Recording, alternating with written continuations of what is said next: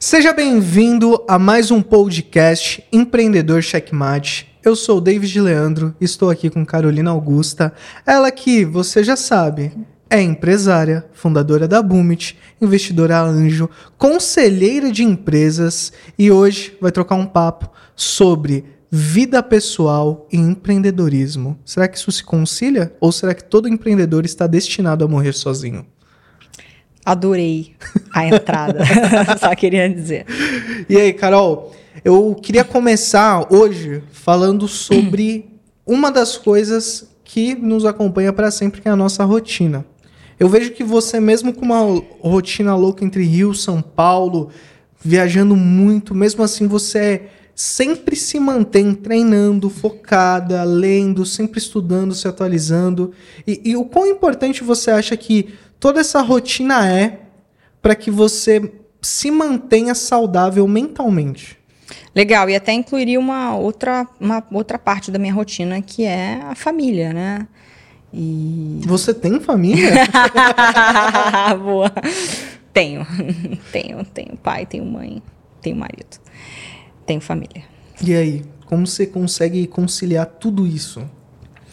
Então, eu também não sou a pessoa mais organizada do mundo, né? Isso que eu acho que é legal de falar, assim. Eu aprendi que agenda e rotina é uma ferramenta e não uma prisão. Né? E, e eu também parei, em determinado momento, eu via muito não, porque, poxa, eu tenho que acordar, né? O 5 a.m. Club, é, você tem que fazer A, B, C. Então, eu aprendi a, ao meu jeito, né? O, o que que funciona para mim? O que que dá certo pro meu estilo de vida? Então, eu sou uma pessoa mais notívaga, sempre fui, né? Uma pessoa mais da noite. Uhum. Então, não adianta me colocar que eu tenho que correr, sei lá, 6 quilômetros, 3 quilômetros, 5 da manhã. Não vou fazer. Pelo menos não agora. Pode ser que amanhã eu entenda que isso faz sentido. Mas hoje não tenho motivação né, para fazer isso. Então, acho que assim, eu, eu divido a, a minha vida, né? Obviamente, trabalho. Uhum. Eu divido a minha vida. Vamos pensar assim, né? O pilar profissional, o, o pilar né, da, da família, e tem amigos também, né? Lazer e, e enfim.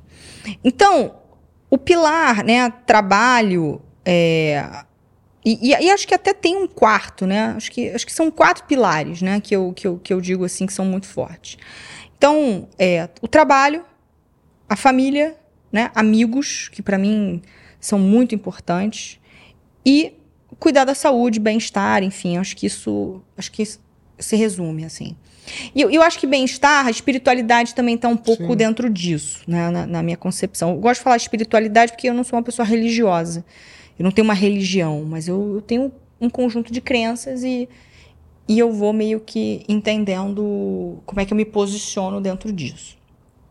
É, dito isso, assim, como é que eu entendo né, o meu trabalho? Primeiro, eu, a minha agenda ela é extremamente segmentada, né? Então, eu tenho é, ali a minha vida pessoal, eu tenho é, as coisas da Bumit, eu tenho as mentorias que eu faço, isso tudo separadinho em cores diferentes. Então, se você pegar minha agenda hoje, né, por exemplo, aqui, eu já sei o que a minha programação para mais ou menos daqui a uma semana. Tá lá. Né, minimamente, né? Claro que uhum. eu tenho espaços vazios que vão enchendo e vão trazendo compromissos ou coisas que vão mudando. Então, acho que o primeiro ponto de se manter uma rotina é você ter uma agenda. Se você tem eventos recorrentes, cara, projeta esses eventos recorrentes. Se você tem um encontro XYZ, uma reunião que ela precisa estar, ela tem que estar lá na tua agenda. Então, é. assim, uma coisa básica que eu vejo que as pessoas falham em ter uma agenda. Segundo ponto, né, para a rotina, né, de modo geral, né? Dentro do trabalho, eu não divido o trabalho assim, ah, a Bumit Óbvio, uhum. é minha prioridade. Mas eu sou envolvida com outros projetos. Eu tenho outros projetos paralelos. Eu sou investidora, eu estou em conselho, eu também tenho outras atividades. Por exemplo, já tive, né, já tive participação né, em grupos mais voltados para ações cívicas, né? Já Sim. tive né, participação em ONGs. Então, eu entendo que esse é um conjunto de coisas que eles estão dentro dessa rotina de trabalho, de construção, né? profissional e, e, e, também um pouco pessoal quando a gente fala de alguma coisa relacionada a ONGs e tudo mais, mas projetos, né, de modo geral. Então eu sempre fui uma pessoa muito envolvida em causas, eu nunca fiquei só no meu trabalho. Mesmo quando eu trabalhava em grandes empresas, né, quando trabalhei na Ambev e tudo, eu estava presente em outros tipos de organização. Então, eu já fui da RAPS, eu já fiz Renova BR, por exemplo, já fiz cursos lá. É, não porque eu tinha interesse em, em ter uma vida pública, mas uhum. eu acho importante, como cidadã, estar tá ali presente, entendendo sobre política e fazendo a política acontecer de alguma forma. Né? É, então, eu, eu acredito nisso, né? E, e, tenho outros negócios paralelos, né? Outros projetos paralelos.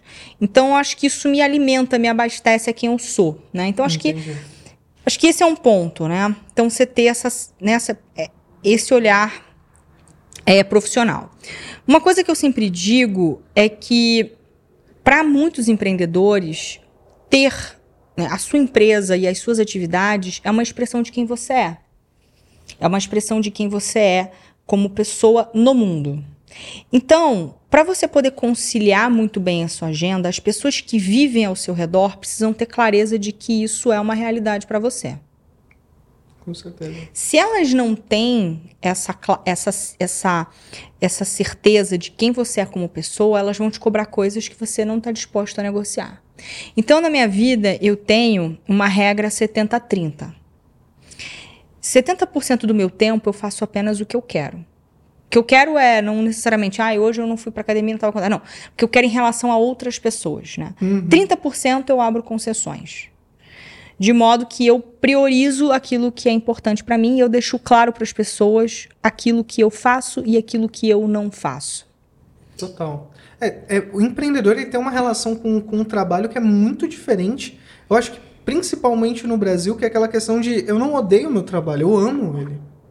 Então, para a maioria das pessoas é muito confuso, né? Porque o momento que você está trabalhando é quase uma tortura para as pessoas. Para gente, pra gente não é, é um momento de prazer. Isso. Inclusive, eu pessoalmente eu me sinto mal quando eu não estou trabalhando. Eu fico com aquele sentimento de estou perdendo alguma coisa que eu não estou fazendo, eu deveria estar fazendo, eu tenho que estar fazendo.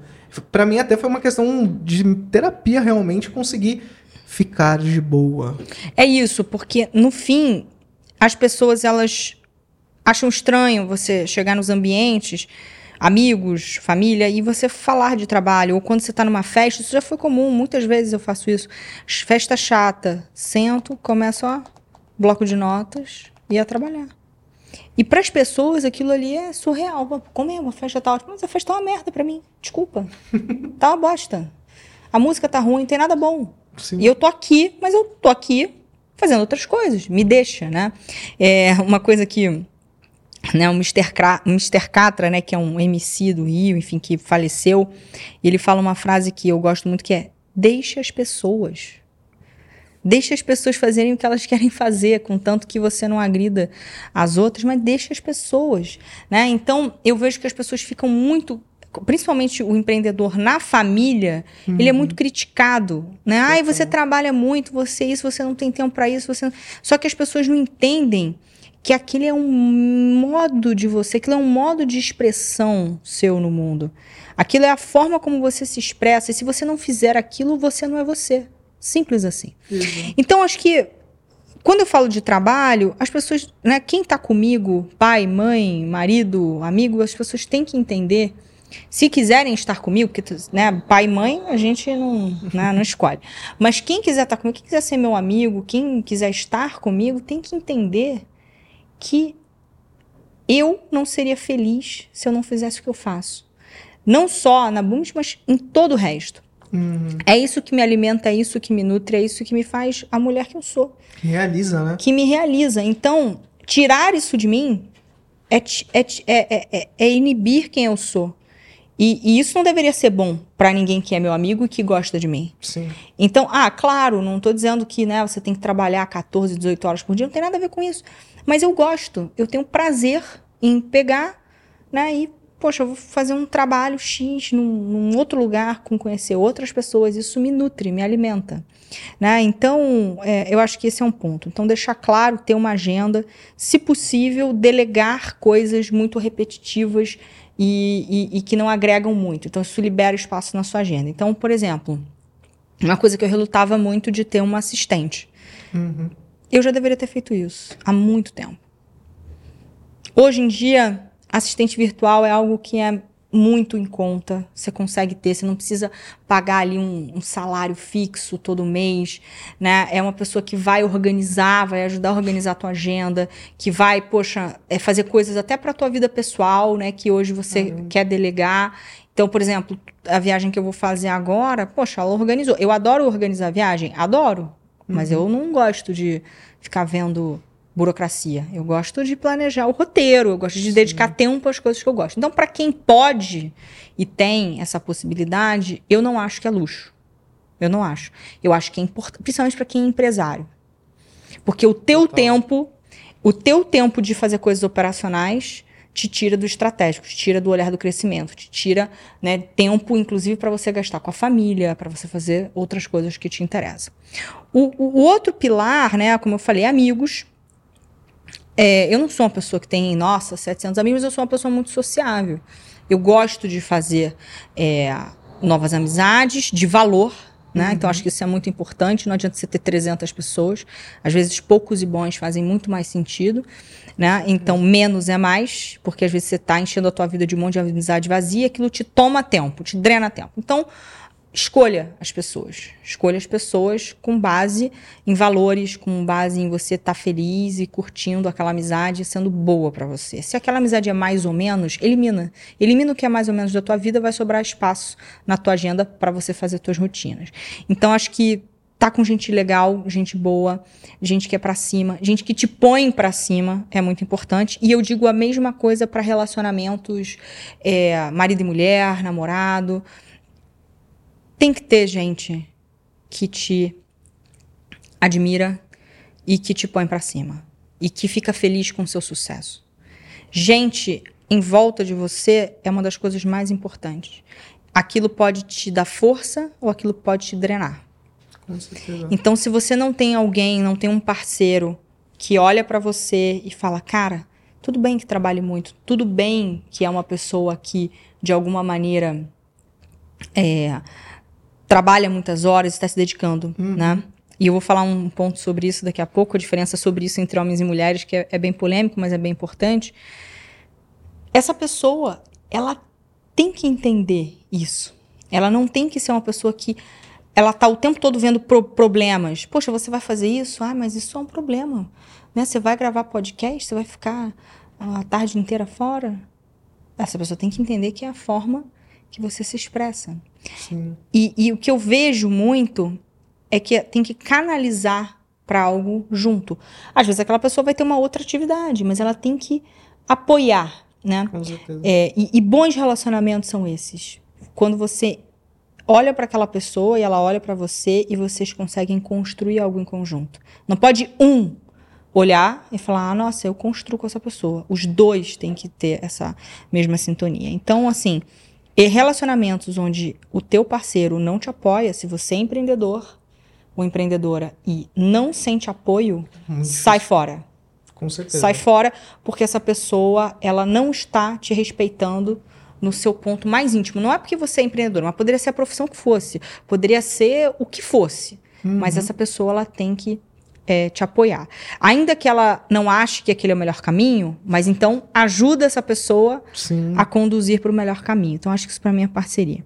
É, dentro disso, uma coisa que eu acho aconteceu comigo. Eu, eu lembro que teve uma vez um grande amigo meu e chegou em um momento que um aniversário dele, ele não me chamou para o aniversário dele, ele era um grande amigo meu. E eu depois cheguei e perguntei: por que você não me chamou? Ele falou: você está sempre trabalhando.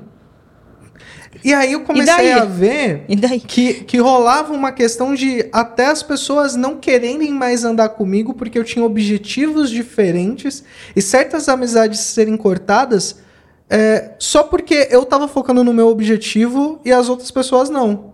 E isso aconteceu com você? Não, eu, eu tive, assim, eu, eu tenho amigos, assim, de infância.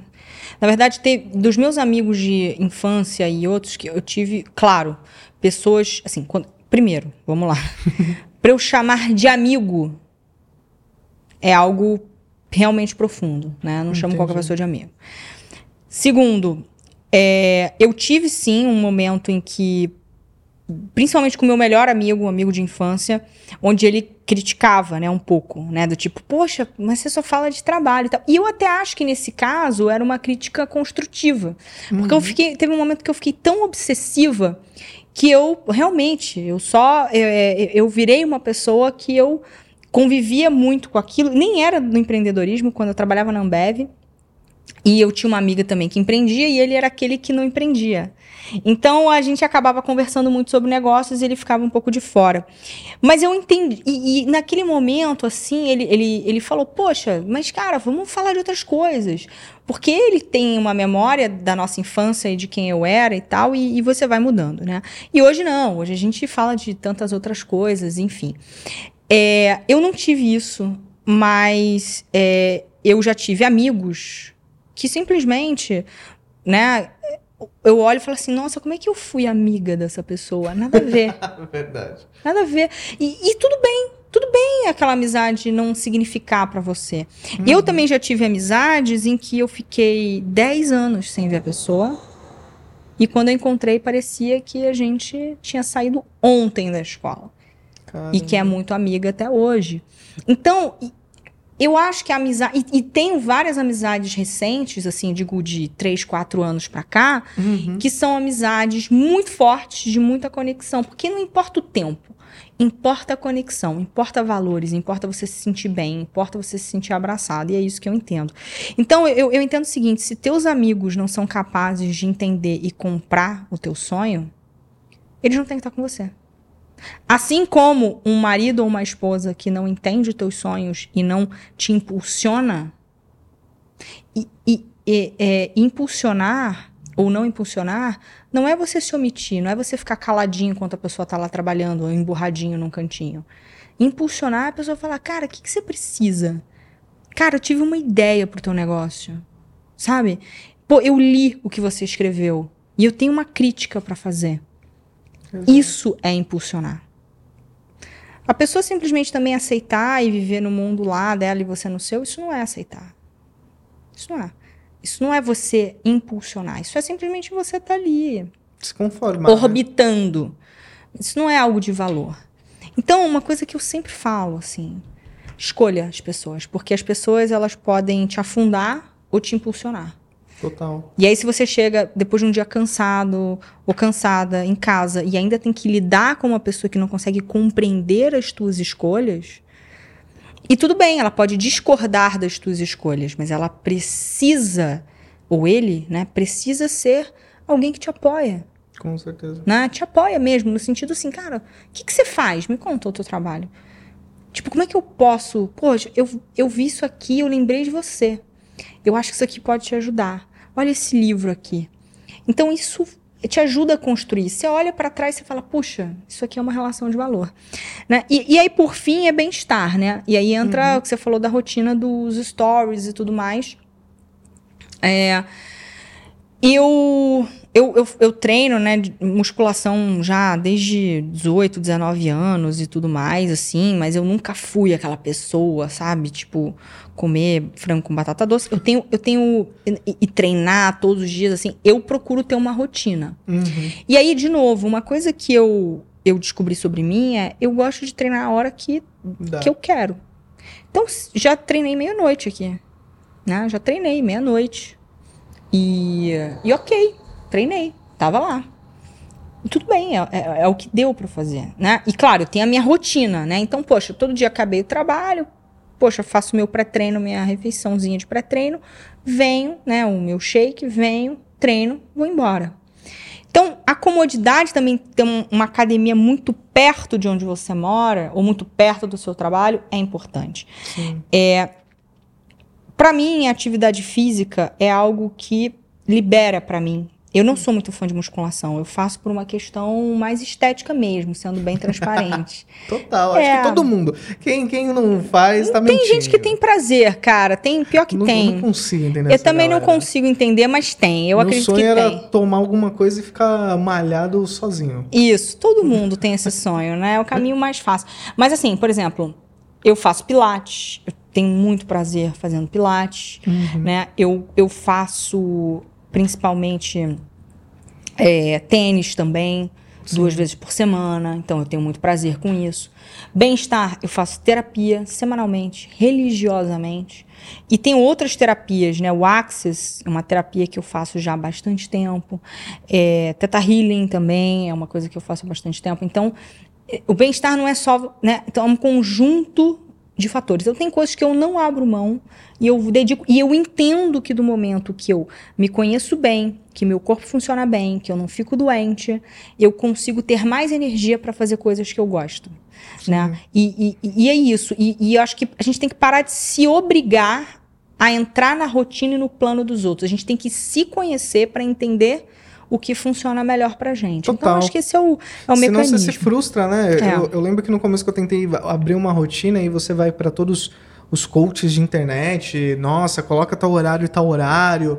E para empreendedor não funciona porque uma, você não sabe como que vai ser a sua rotina aquele dia. É difícil, às vezes vem umas bombas e você tem que. Exato. E aí você acaba se frustrando e você deixa de lado porque você não quer se frustrar mais. Então é super importante realmente a pessoa conseguir criar um ambiente que ela consiga controlar a rotina dela, mas ela ter os to-dos. Ó, eu vou fazer isso hoje.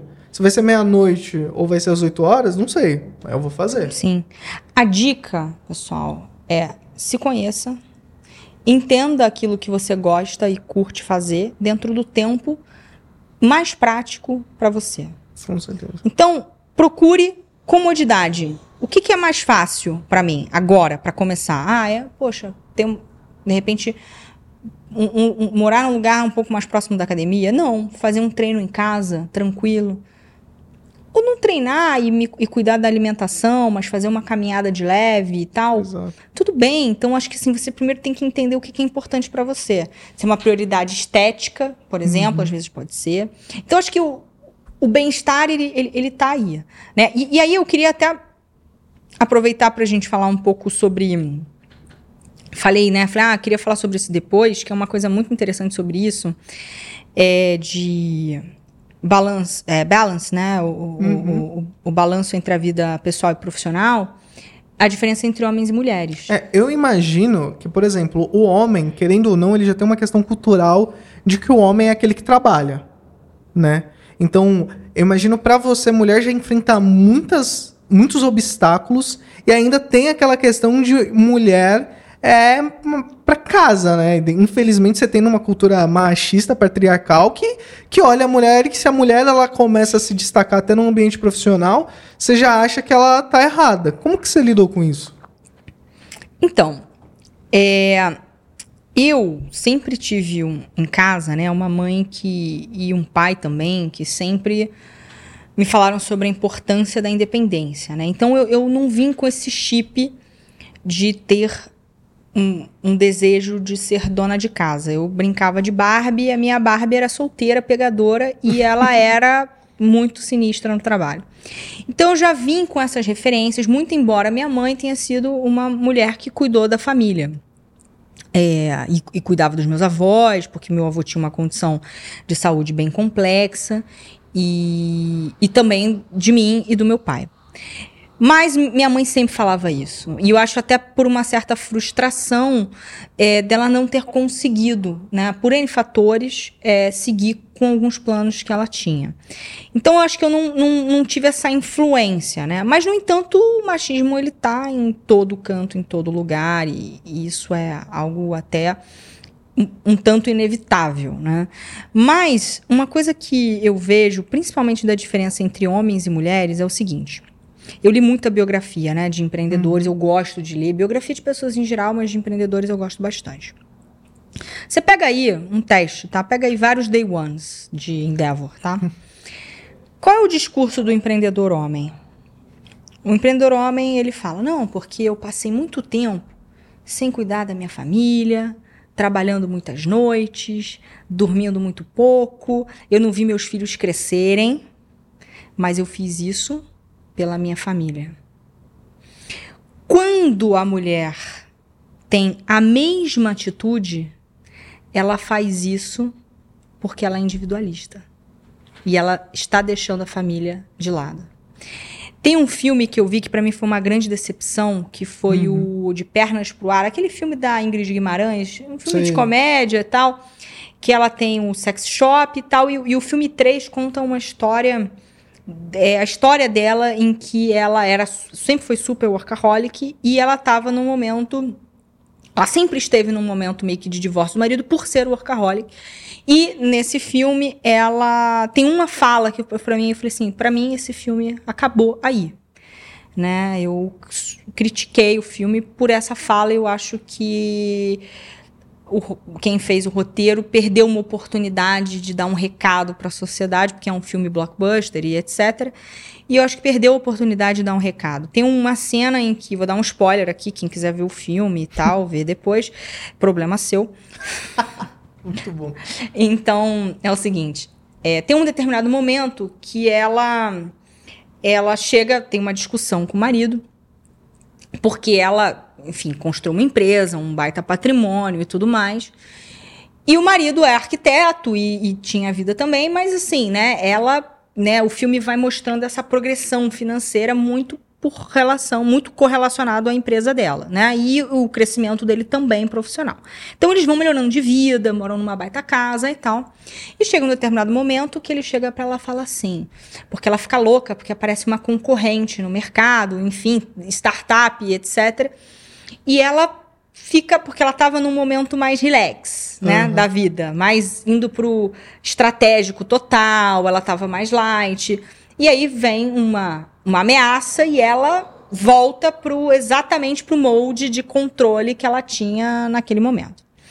E aí, o marido chega para ela e fala o seguinte: Você faz isso porque no fim você só pensa em você.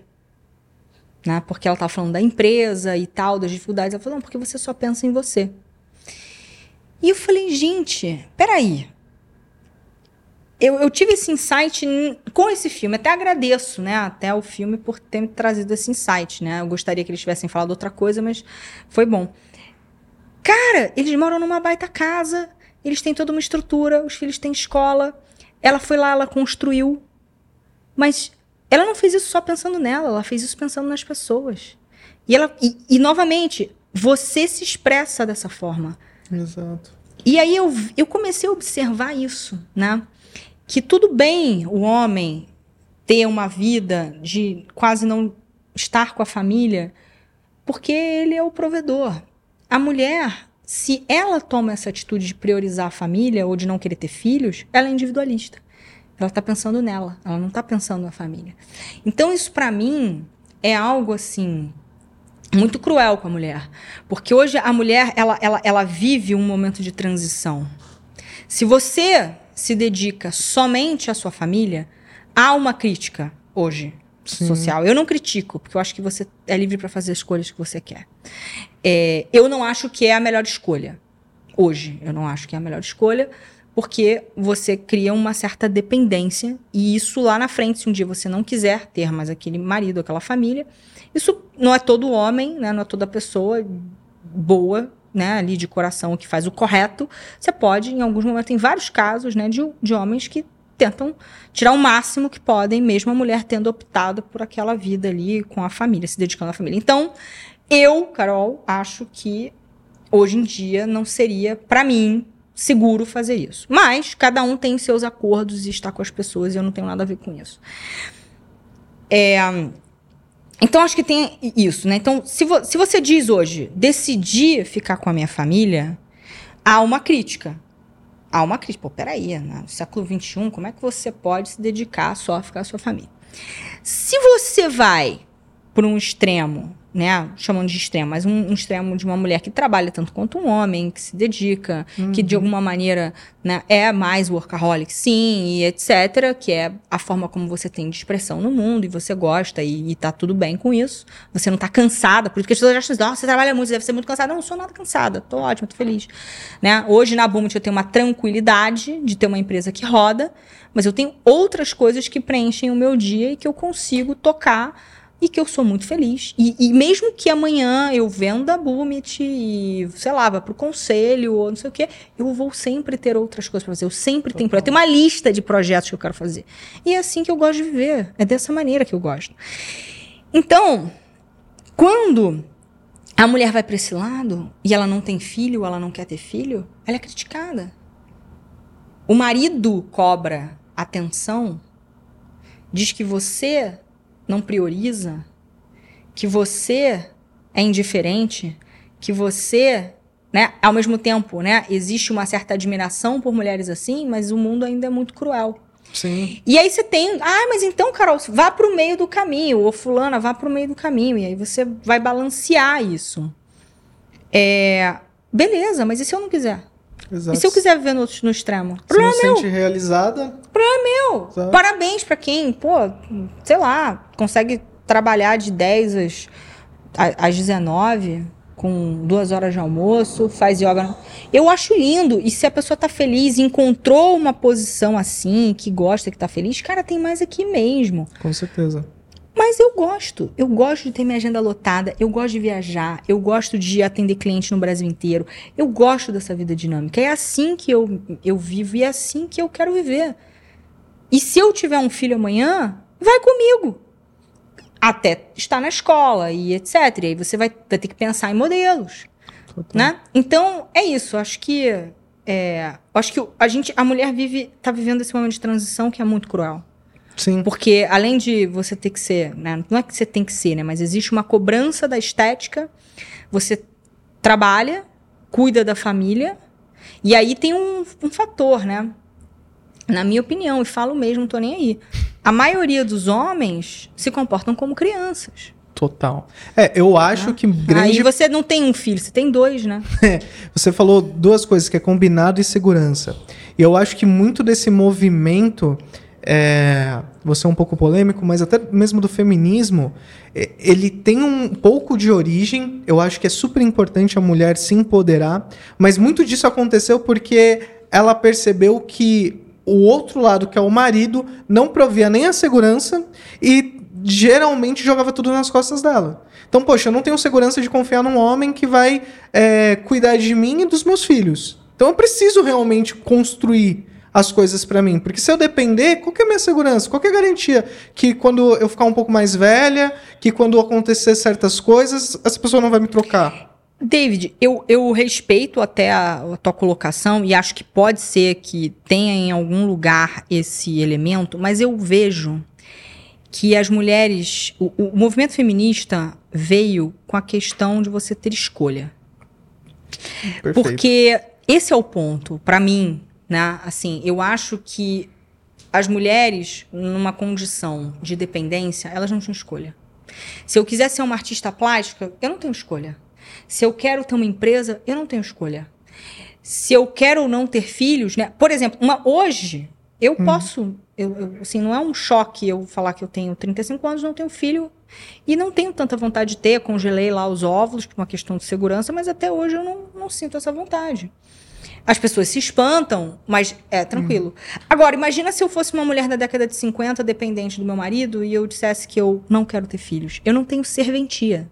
Exato. A mulher, ela era inútil naquele lugar.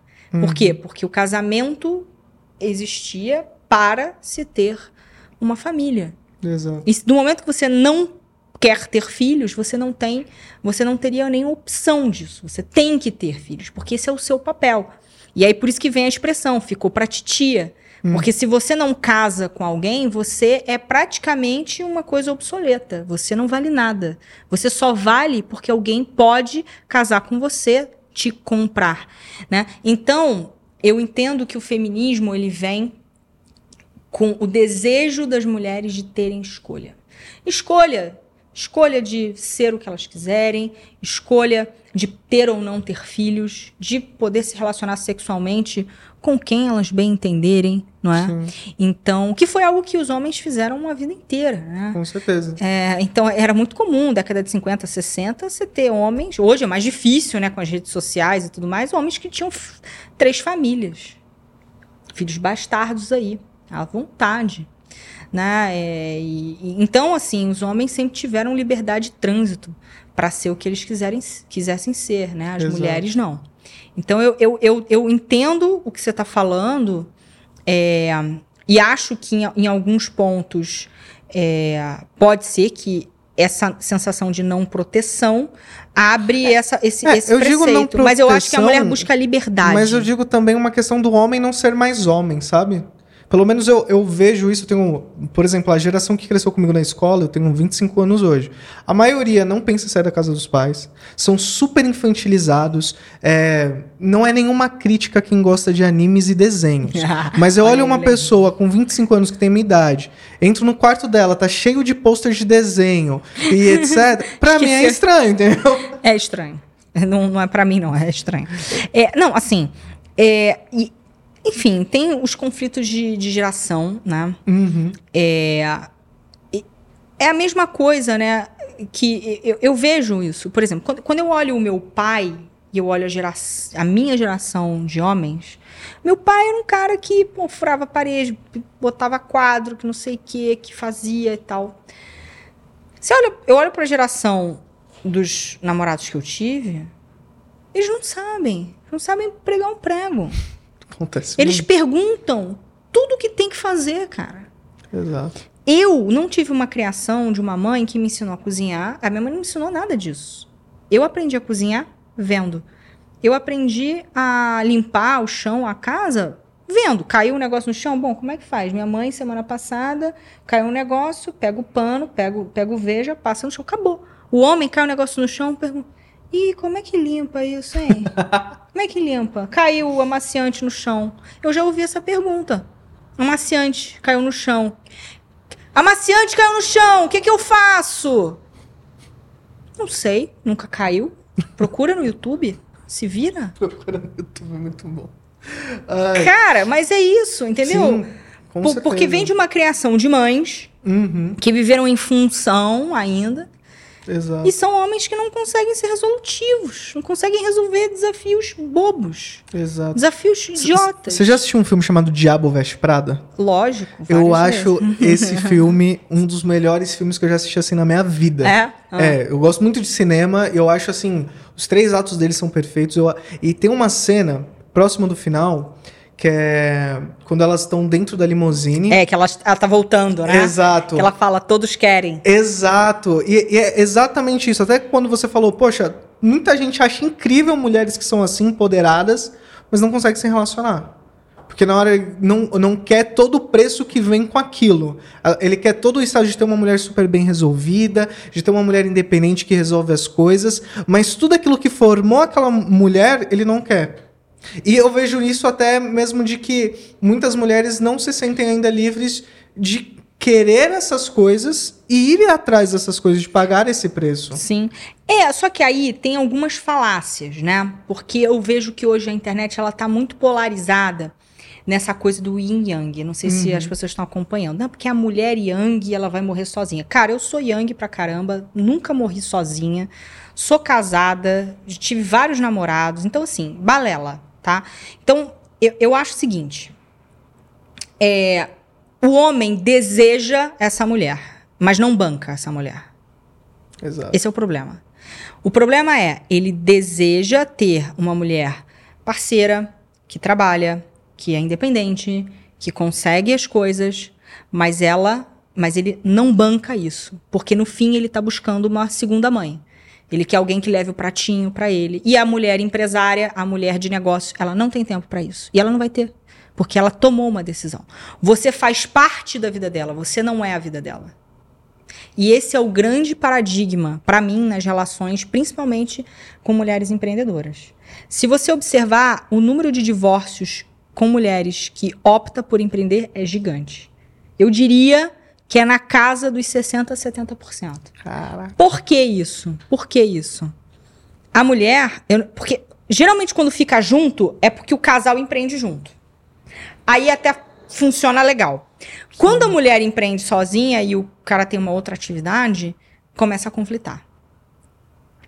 É, e o mais interessante dos homens é que eles optam por esse tipo de mulher, mas aí quando eles vivem aquilo, não os parece tão interessante, porque no fim ele quer ser o centro do universo. Ele fica mal de não ser o, ah, o supridor, né? Tem um complexo de inferioridade até. Eu não sei se é isso, porque não necessariamente a mulher ganha mais do que ele. Mas o que eu acho que o que deixa o homem mal é o ego. Porque ele foi acostumado, né? No Brasil, uma criação extremamente latina. A mãe cuida, faz, não sei o quê, né? Eu já tive vários exemplos, né? De irmãos, onde o, o, a, a, a filha, as filhas tinham tarefas, faziam coisas, não podiam levar os namorados para casa, e o garoto morava no melhor, tinha o melhor quarto, levava todo mundo para dormir lá de noitada, chegava, a família tava lá, uma estranha tomando café da manhã, ele pode, ele é o rei da floresta. As meninas não são, não são nada. Então, eu não estou dizendo que isso é uma realidade de todos, mas isso é muito comum. Então, você vem de homens que lá na, na criação sempre foram os reizinhos dos seus ambientes. E aí, quando ele casa com uma mulher que ele deseja, é legal, porra, legal, eu quero uma mulher. É, é uma mulher que consegue, que faz e que é, tá ali, né? Sim. Mas não coloca ele no centro, isso dói, isso machuca, isso vai Exato. no ego dele. E aí, vamos lá, tô trazendo o problema. Como é que eu acho que isso, isso pode equilibrar? Primeiro, eu acho que você tem que encontrar, né, como eu falei, uma parceria, uma parceria realmente interessante, alguém que entenda isso, goste, aprecie e que consiga. É difícil, é difícil. Mas novamente, é, eu eu entendo que se você vive uma vida baseado ou baseada no que você pode ter com outro, você não vai viver a sua vida nunca. E aí, na jornada de você viver a sua vida, você vai cruzar com pessoas semelhantes, que têm desejos semelhantes e que podem construir coisas semelhantes com você. Perfeito. Entende? Então, às vezes você tá presa ou preso numa relação de, de uma pessoa que não tá construindo com você e você fica preso nisso achando que você não vai encontrar outros ou outras, né? Mas eu entendo que isso precisa caminhar. Então, assim, para concluir esse, esse tema que é bem, bem delicado e polêmico, eu não tenho uma resposta exata, né? E, e- e até porque minhas relações sempre tiveram altos e baixos, nem sempre você tá bem e tal. Mas eu entendo que essa coisa de que você falou da Miranda, né? Ah, puxa, né, o filme traz essa problemática que ela é uma mulher extremamente poderosa, se separou, tá sozinha porque trabalha e aí a, a menina ela acaba optando por uma vida mais light e aparentemente, né? Não se sabe. Sim. É, mas eu, eu, eu entendo que a gente está caminhando para modelos, né? E eu acho que a gente está vivendo um momento de ruptura, né?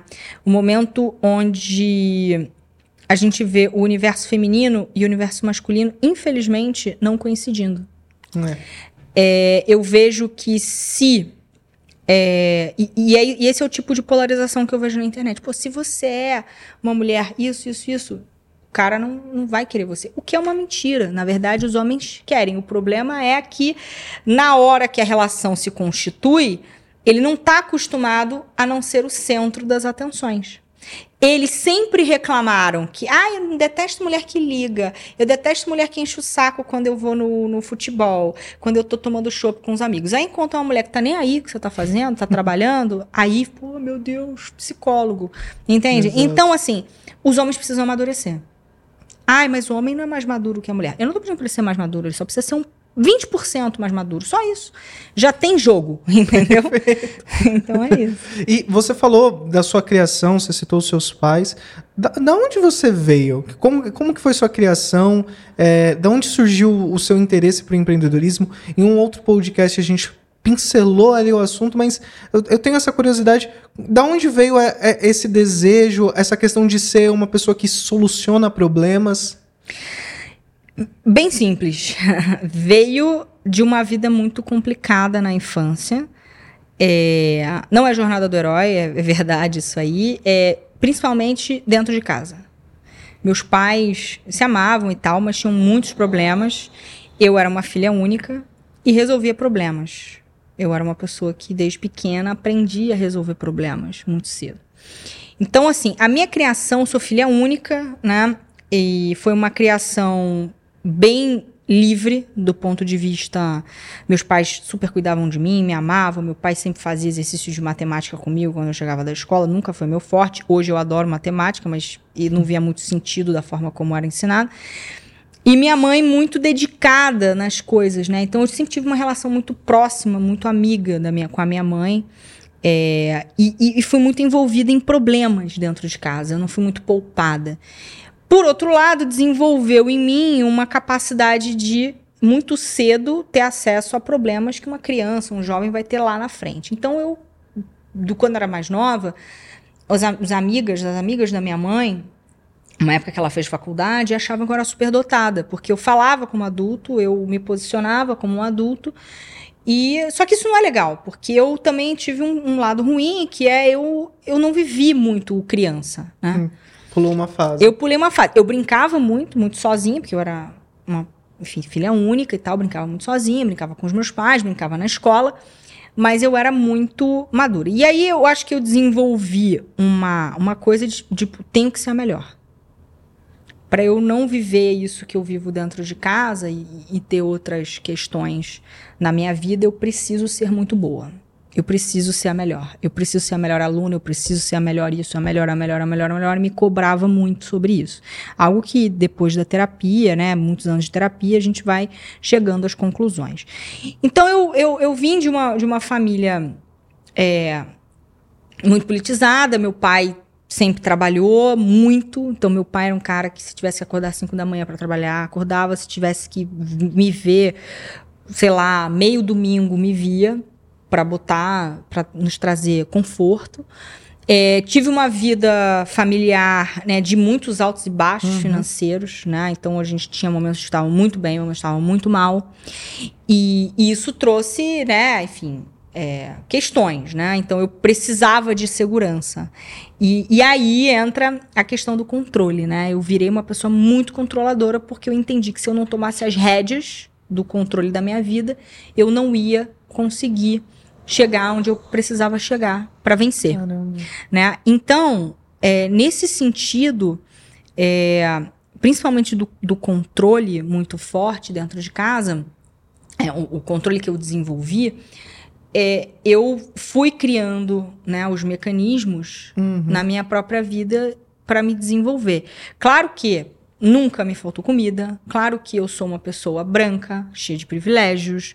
É, assim, já devemos escola, mas nunca deixei de estudar. É, sempre morei em bons lugares, sempre tive animais de estimação. Então, assim, esses altos e baixos, né, que eu tive financeiramente e e, e, coisas que aconteceram na minha vida, ainda assim são muito distantes da realidade de, de muitas pessoas no, no Brasil. E né? como que você, você fez, você falou que cursou, é, sua faculdade foi Relações, Relações Internacionais. Isso. E, e daí, como que surgiu a Ambev na sua vida? É, então, como é que foi? Na, assim, duas coisas, né? Como é que surgiu a Ambev, como é que eu empreendi? Quando eu. É, enfim, sempre tive essa característica. Eu sempre fui muito boa aluna e quando chegou no terceiro ano eu não sabia o que eu queria fazer. Eu estava indo entre medicina, direito, ciências políticas e arquitetura. Nada a ver com nada. Aí fiz um teste vocacional e a, a menina chegou para mim, a psicóloga, falou assim: olha, você tem de 91 a 95% de chance de ser feliz nessas quatro carreiras. Ou seja, saí de lá sem uma decisão. Porra. É. Então, Obrigado. Muito, né? Valeu, obrigadão, hein? Você vai ser incrível. E aí, eu falei, cara, eu. E aí foi uma coisa que eu descobri sobre mim. E que tem muito a ver com empreendedores. Uhum. Quando eu não sei um caminho, eu me deprimo. Eu me deprimia. Então eu fiquei mais ou menos 18 anos, assim, meio deprê mesmo, depressão. Eu tive depressão, eu tive que tomar remédio e tudo mais. E, e fazer terapia, porque eu falei, cara, eu não sei o que eu vou fazer. Tipo, eu nunca não soube o que eu ia fazer na minha vida. Eu sempre tive o quê? Um plano. Eu sempre tive o quê? O controle. Controle. Naquele momento eu falei, meu Deus, e agora? E meus pais, assim, não, não souberam muito como conduzir, né? E até que minha mãe percebeu que eu não estava bem e me levou para psicólogo e tal. Uhum. E aí eu fui melhorando. E aí eu tomei a decisão, escolhi um caminho que era alguma coisa mais voltada para história, alguma coisa mais voltada para mundo, eu curtia e acabei escolhendo relações internacionais, tá? Nesse período todo, né, desde a escola, desde a universidade e tudo mais, eu fui é, tendo oportunidade, eu trabalhei no setor público, eu trabalhei na ONU, Caramba! eu trabalhei. eu- então, eu fui experimentando. Até que durante a faculdade, eu falei, cara, setor público, tô fora. ONU, tô fora. Não é isso que eu quero. Muita política, eu quero algo dinâmico, eu quero. Só, só um adentro. Essa parte da política, ela trouxe uma questão de, de negociação. Total, total. É, assim, é, eu me considero uma boa negociadora. Eu, eu, eu considero que a minha formação, sendo mais holística, de ter um repertório mais do abstrato e, e- e tendo vivenciado ambientes de muita política, é, me trazem uma habilidade de raciocínio rápido e lógico, inclusive nas negociações hoje nas empresas. Então, é, eu vejo que isso me ajudou muito, né? E sem dúvida, isso faz toda a diferença. Por isso que uma coisa que eu sempre digo, eu vejo muitos empreendedores só lendo livros de negócios. Pior erro que você pode cometer. Você tem que ampliar, sabe? Leia o Maquiavel, leia Platão, leia Aristóteles. Você tem que pensar abstrato. Quanto mais Quanto mais conexões a sua mente for capaz de fazer, melhor. E você só tem mais conexões se você tem inputs diferentes Perfeito. tá? Então, acho que isso me ajudou muito. É, mas assim, eu acho que eu já tinha uma habilidade já Uhum. desenvolvida na infância. Inclusive, a, a minha forma, né, a forma de expressão que eu tinha desde pequena já era muito avançada para as crianças da minha idade, porque eu só me relacionava com adultos. Eu vivia com meu avô, com minha avó, minha mãe meu pai, e meus pais nunca me pouparam de nada. Então, você imagina. Entendi. E a gente tinha conversas muito elevadas, né? Então falávamos de política, falávamos de um monte de outras coisas, e tudo que eu perguntava para os meus pais, eu- eles sempre me deram respostas. Né? E quando não davam, davam respostas, eles falavam, ó, aprende aí.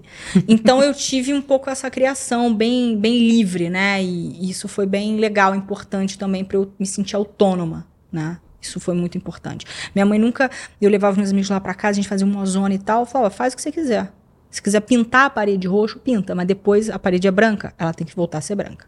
Então eu sempre tive muita liberdade. Assim, a gente, eu fiz uma, uma vez uma festa em que as, é, a gente pichou a parede de casa. Meu Deus. E a gente fazia essas coisas. E tudo bem, depois a gente ficou lá, todo mundo de rolinho, pintando a parede, tudo bem. Então, eu tive essa criação, assim, bastante livre. Mas, enfim, me perdi aqui na Você estava falando de como você chegou na Ambev. ah, não, não. Aí, tudo bem. Eu eliminei essas. Falei, cara, setor público tô fora. É, diplomacia tô fora. Uhum. Tô fora de ONGs, né? ONGs, né? E organizações internacionais. Tô foríssima. Falei, cara, trabalhei no melhor que existe, né? E, e falei, e não é pra mim.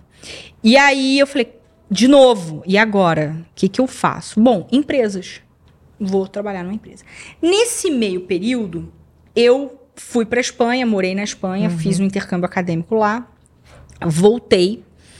E lá eu fiz matérias muito ligadas à administração, a negócios, a empreendedorismo e tudo mais. E foi ali que eu tive falei, cara, é isso. Eu não quero trabalhar em um lugar, eu quero ter o meu negócio. E como esse insight veio? eu comecei, é quase um déjà vu, de eu lembrar que eu tinha um perfil que, pô, deu medicina, arquitetura, é, ciências políticas, RI, muito amplo. Que eu era mais polivalente, que eu era mais generalista, que eu gostava, e desde pequenininha eu tinha várias ideias de negócio, só que eu não era estimulada. Hum. Eu tinha várias ideias, né? Várias, eu sempre fui muito criativa, eu sempre fui uma pessoa que eu tinha, eu vi um problema, eu criava uma solução e eu executava. E eu não tinha ideia disso.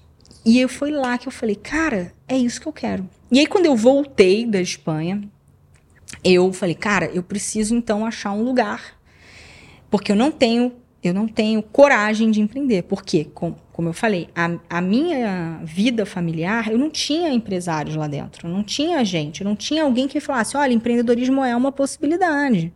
O que, que eu fiz? Fui lá, falei, cara, eu não tenho coragem, eu achava que eu precisava de muito dinheiro para empreender. E eu queria fazer alguma coisa relacionada à minha própria dor. Né? Eu costumo dizer que você empreende por três motivos.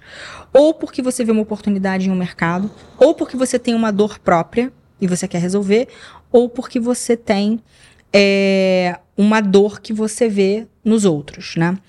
E, e aí eu falei, cara, é uma dor que eu tenho, que eu queria empreender e eu não tinha coragem, e coragem estava relacionada a não ter sócio, a não achar que uhum. não tinha dinheiro e etc. E aí veio a ideia do que seria a Boomit naquele momento. Caramba! Mas como algo totalmente físico. Eu pensava em ter, tipo, uma ONG, uma. Uhum. Um, eu não sei, eu pensava em ter uma escola, pensava em ter alguma coisa mais física. Entendi. O tempo passou.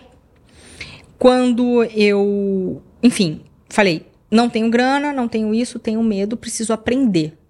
Qual é a empresa hoje que pode me trazer as skills para eu ter um negócio.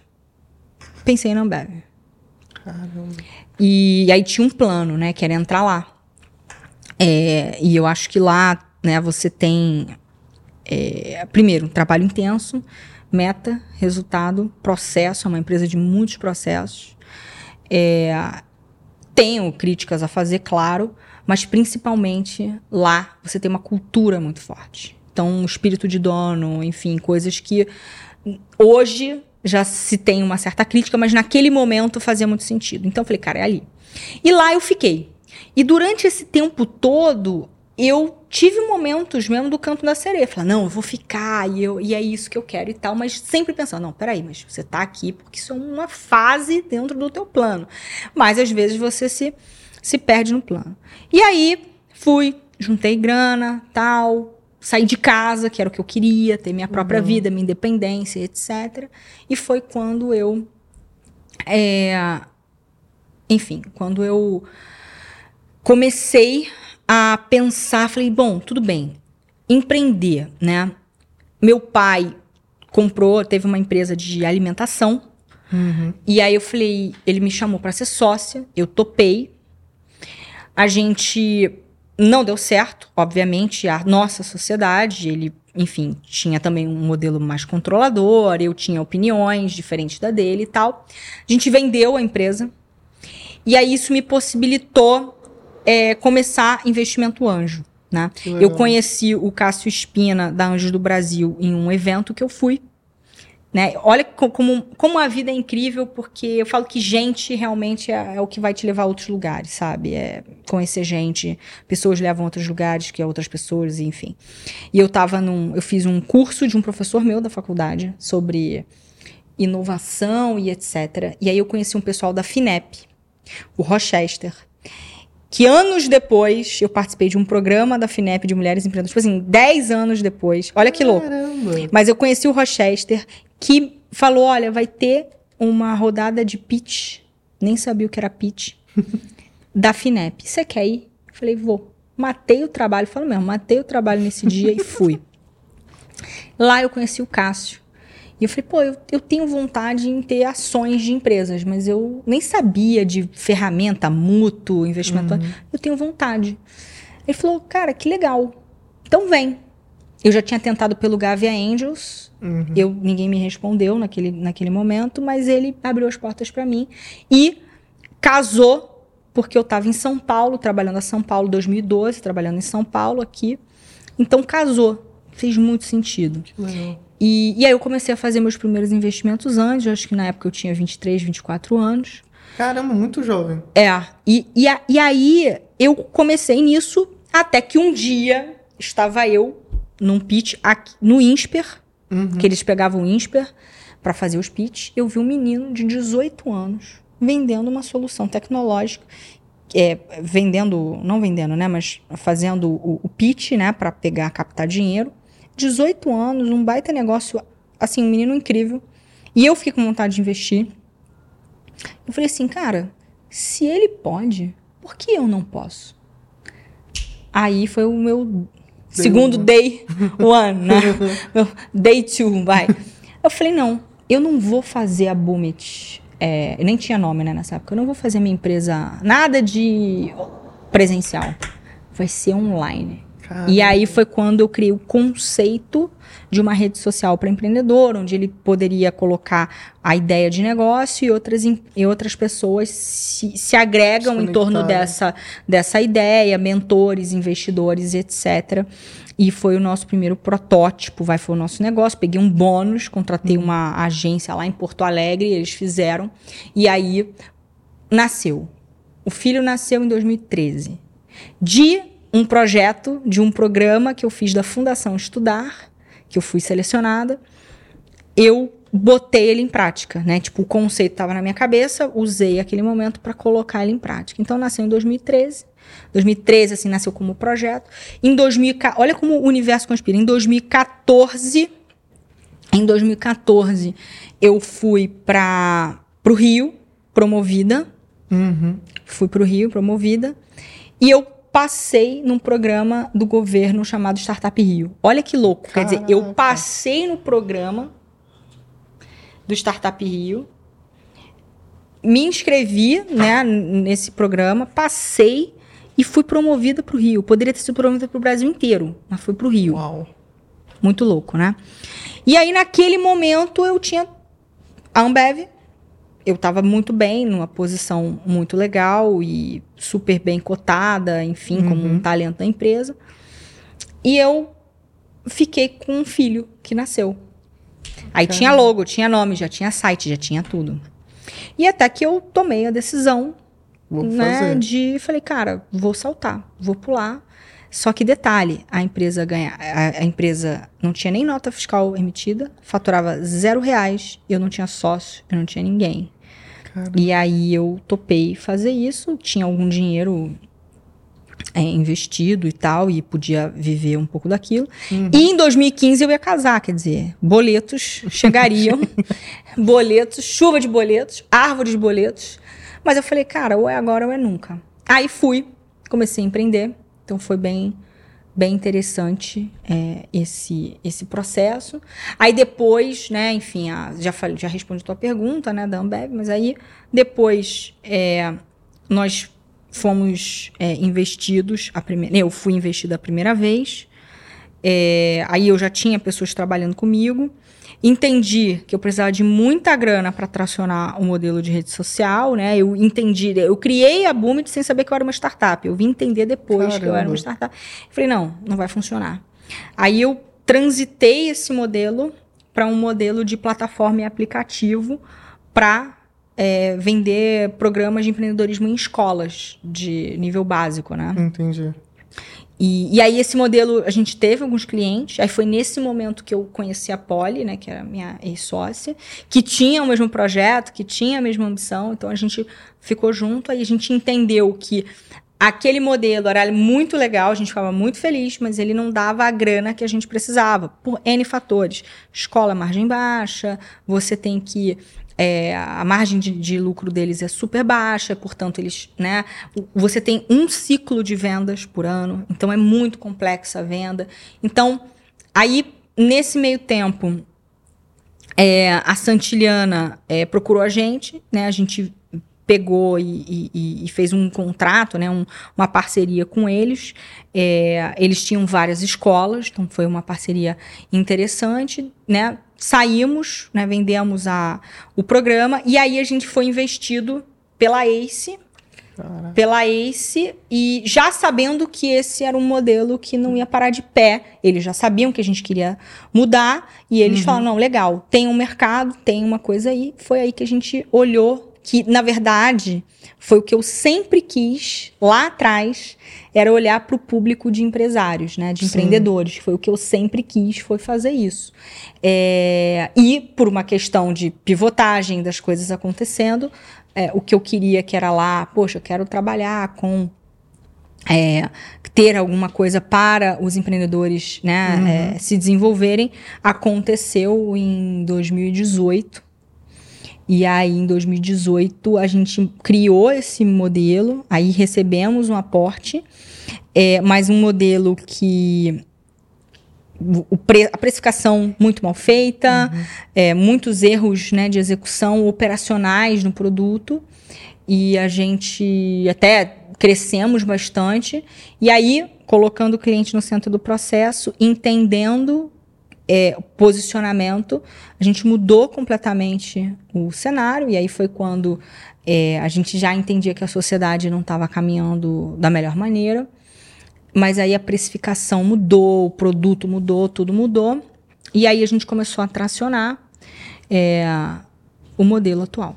E, e, a sacada do, de mentoria, né? Porque assim, na época, se hoje mentoria ainda não é tão popular, na época muito menos, da onde veio essa questão de essa dor existe e é forte? Quando, quando a gente foi para aceleração, nós fizemos um trabalho de pesquisa de mercado muito extenso. A gente chegou a entrevistar 100 empreendedores. E aí, olhando os padrões e as informações estatísticas, ficava muito claro que. Estatística, sim, né? Uma estatística mais primária, mas a gente olhou dados, enfim, correlações e etc. A gente viu o seguinte: o empreendedor, hoje, ele tem o Sebrae, uhum. que é um instituto que capacita as universidades, e alguma consultoria que aí existe que traz algumas soluções. Mas qual é a principal dor do empreendedor? Ter clareza do que fazer e como fazer. E ele está sozinho, sobrecarregado, está cansado. Sim. Então, a mentoria vem como uma solução de trazer conhecimento de forma muito mais ágil do que qualquer qualquer método que existe, porque você trabalha teoria, lógico, mas prática on the job, ou seja, no trabalho. Então você já vê resultados práticos no início. E o nosso método não é mentoria para o empreendedor, é mentoria para a empresa. A gente tem hoje empresas que têm 40 horas de mentoria por mês, que são empresas ah. que são empresas de 600, 800 milhões de reais de faturamento, quase um bi por ano. E tem empresa que está começando. Então, para cada nível e para cada né, é, é, fase da empresa, né, eu costumo dividir a empresa em três fases. Uhum. Fase 1, um, fase 2, fase 3. Eu chamo de três P's, né? Uhum. Paixão, problema e processo. É, tem o meu TED, né, que, que fala sobre uhum. isso.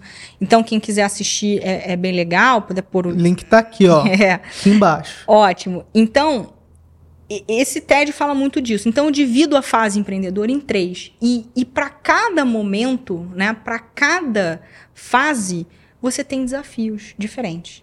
Então, o nosso método ele tem um, um, um potencial muito forte de diagnóstico inicial, uhum. onde a gente criou um mecanismo onde a gente trabalha três níveis.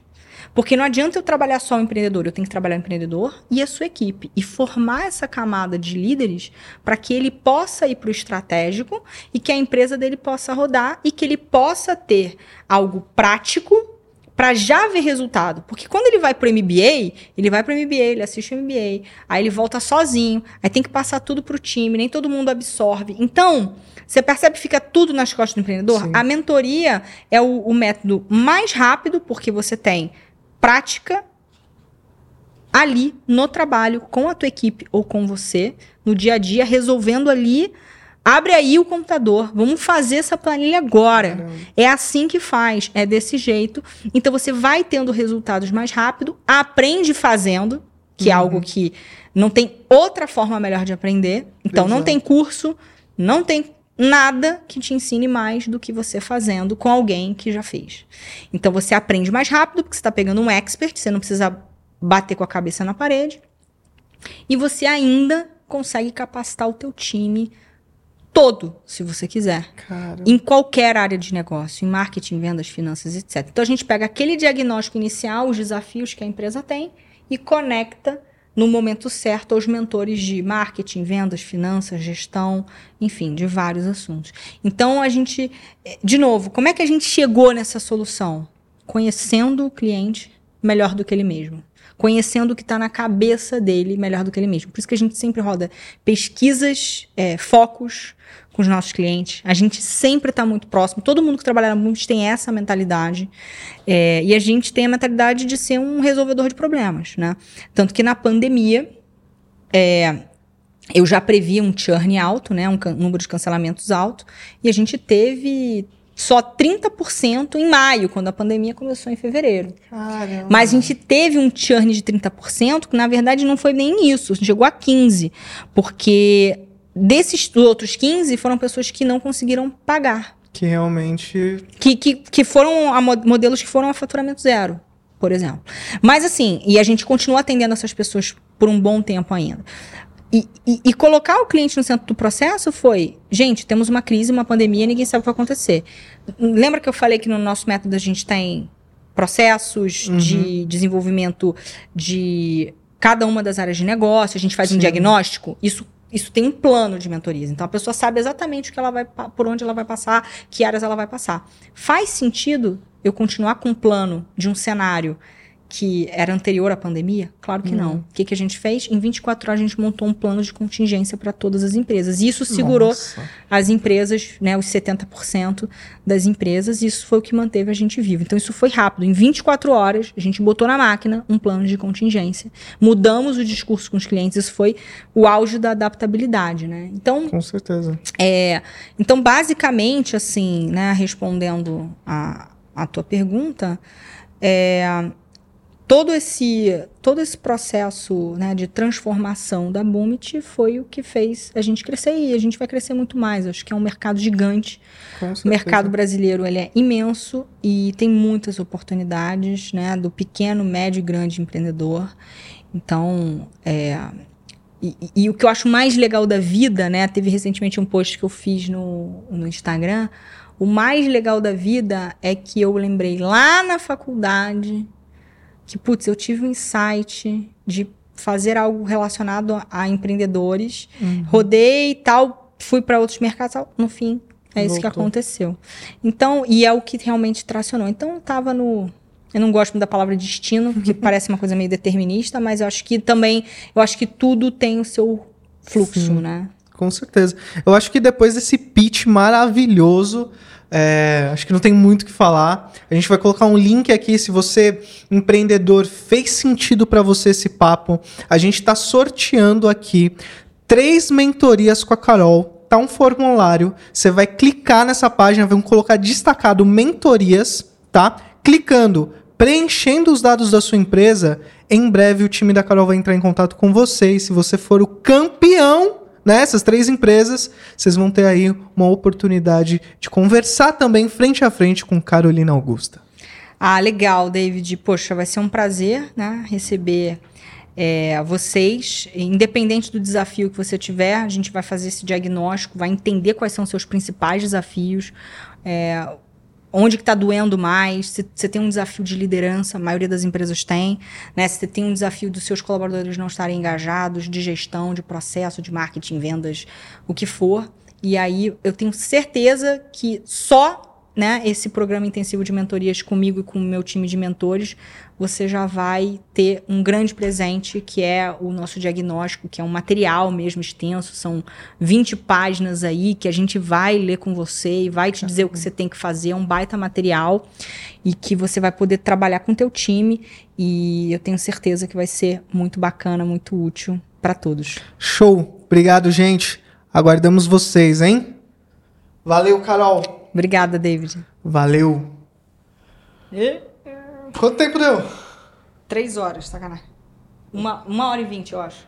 Uma hora e meia de novo. Ó.